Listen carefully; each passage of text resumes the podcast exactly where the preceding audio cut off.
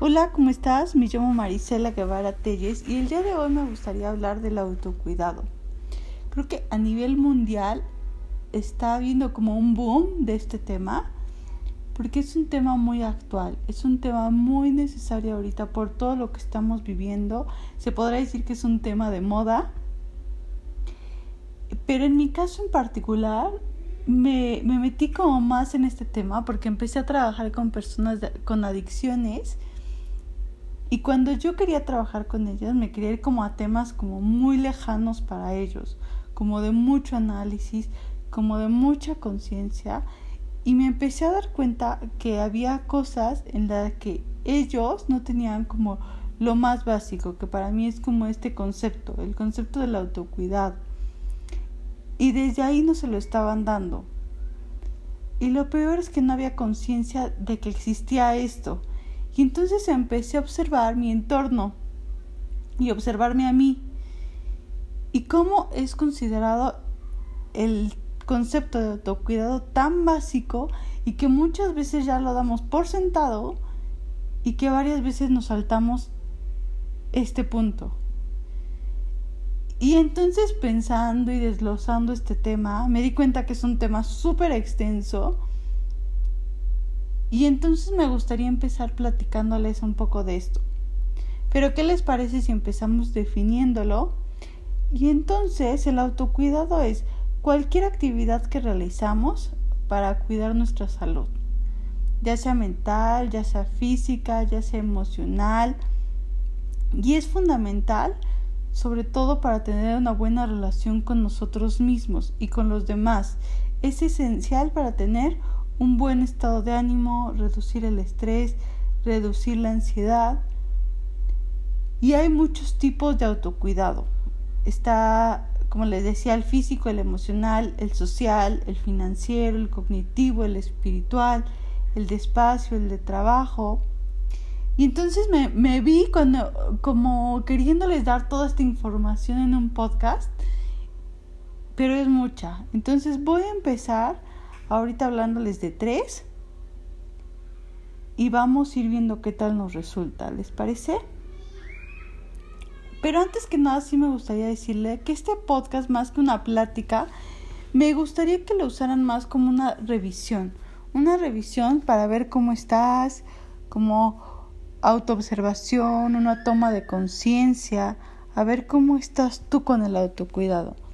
¿Y qué les parece si iniciamos hablando del tema de autocuidado físico? El autocuidado físico tiene que ver todo lo relacionado con el cuidado del cuerpo. Y cuando digo cuerpo, no es a la figura que nos dictan, esta figura perfecta o que nos sometemos a extenuantes rutinas de ejercicio por eso. Eso no es sano, sino a mantener el cuerpo saludable, con hábitos saludables, y es que a veces obsesionarte con lo saludable tampoco es saludable. O restringir alimentos porque nos han enseñado que son malos. Va más con, a la mano con la práctica de ejercicio regularmente, llevar una dieta eh, balanceada, darle al cuerpo lo que va necesitando. Creo que eso es como muy básico.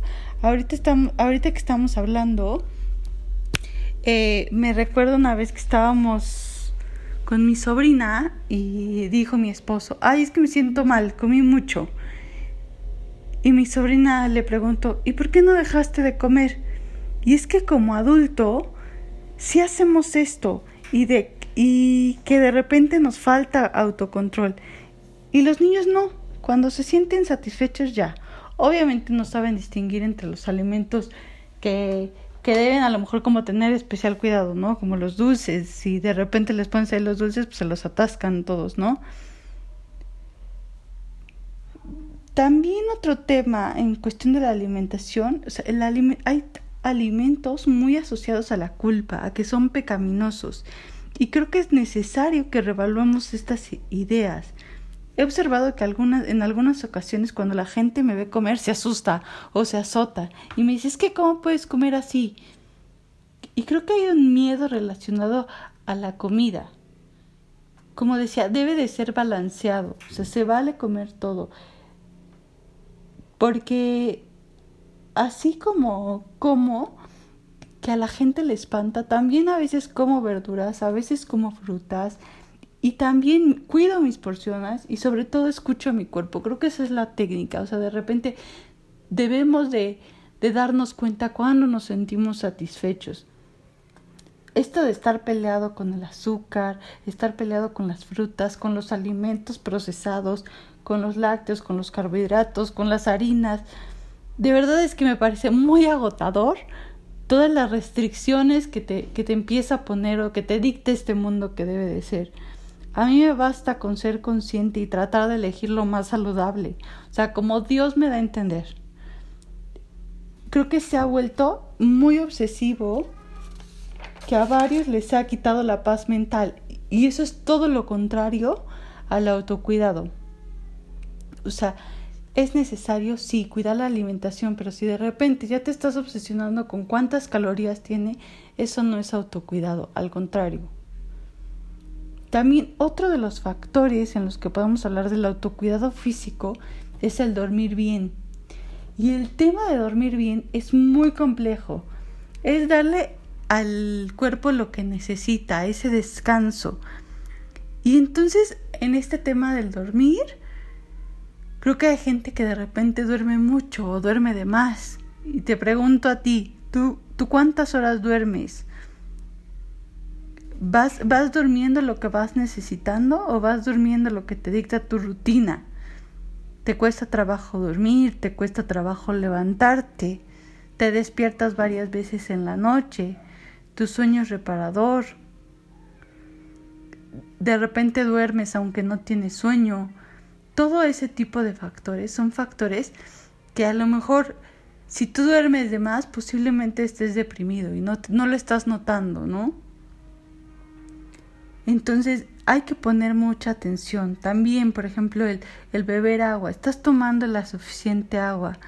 Cuando tienes sed, tomas refresco o tomas jugo, ese es un signo de que no estamos obedeciendo a nuestro cuerpo. Nuestro cuerpo no nos pide jugo, no nos pide refresco, nos pide, nos dice, tengo sed, tengo sed de algo saludable. También, por ejemplo, el hábito de fumar.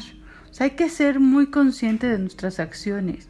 No estoy en contra de que a veces fumemos, de que a veces tomemos, pero sí estar como en la conciencia de cada cuánto tomas, cuántas te tomas, pierdes el control del número de bebidas que tomas, si consumes alguna droga, ¿para qué te está sirviendo?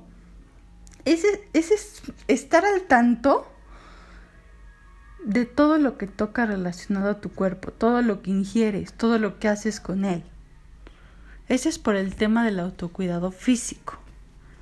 Otro tipo de autocuidado es el financiero y se refiere a la salud con el dinero. Esto creo que hay en México una cultura como muy alejada de esto. De, verdad que me costó trabajo encontrar información sobre esto, al menos en español. Encontré en otros idiomas, pero es como equilibrar nuestras finanzas, llevar un control, planear, juntar para cumplir nuestros sueños tener un guardadito para las emergencias. Creo que eso es algo que muchos no tomamos en cuenta.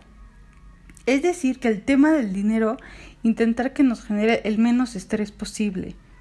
Creo que he escuchado muchas historias de gente que dice, es que cuando tuve dinero no sé qué hice, o no sé ni en qué me gasté el dinero que recibí.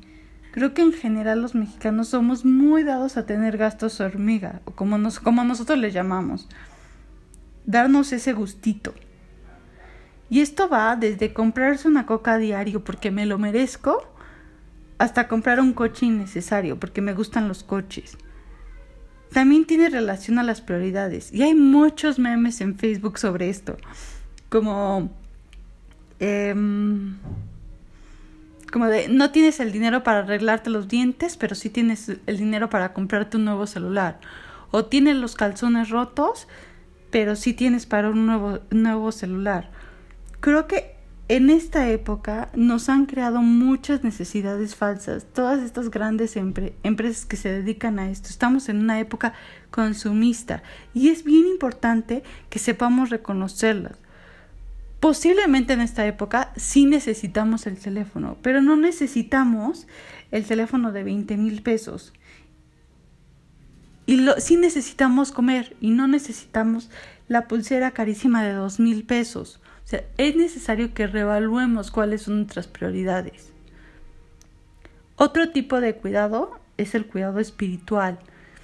Me encanta este autocuidado, pero creo que es muy complicado llevarlo a cabo, porque tiene que ver con la, con la meditación, con el conectar con la naturaleza, con tener la capacidad de estar en silencio, Conozco muchas personas que son incapaces de estar en silencio, o sea, están en silencio y a los tres segundos ya tienen la necesidad de poner música.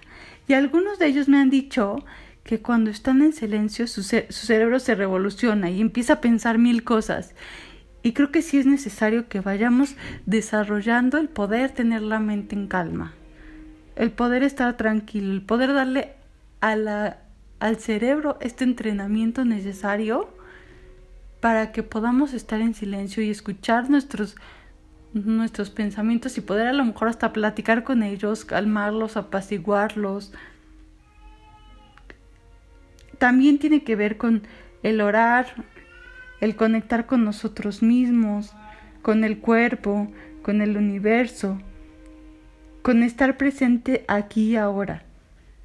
Y qué difícil es esto, o sea, qué difícil es desprenderse unos minutos de los pensamientos y aprender a ponerle intención a nuestro día a día, a dejar fluir, a estar en paz y dejar que el ritmo vaya pasando, o sea, ir con la corriente.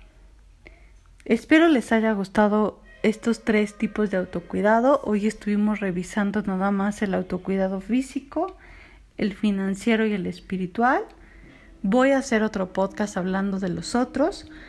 Muchas gracias por oírme y recuerden seguirme en mis redes sociales. Estoy en Facebook, estoy en Instagram como psicóloga Marisela Guevara Telles. Y recuerda, brilla y haz brillar.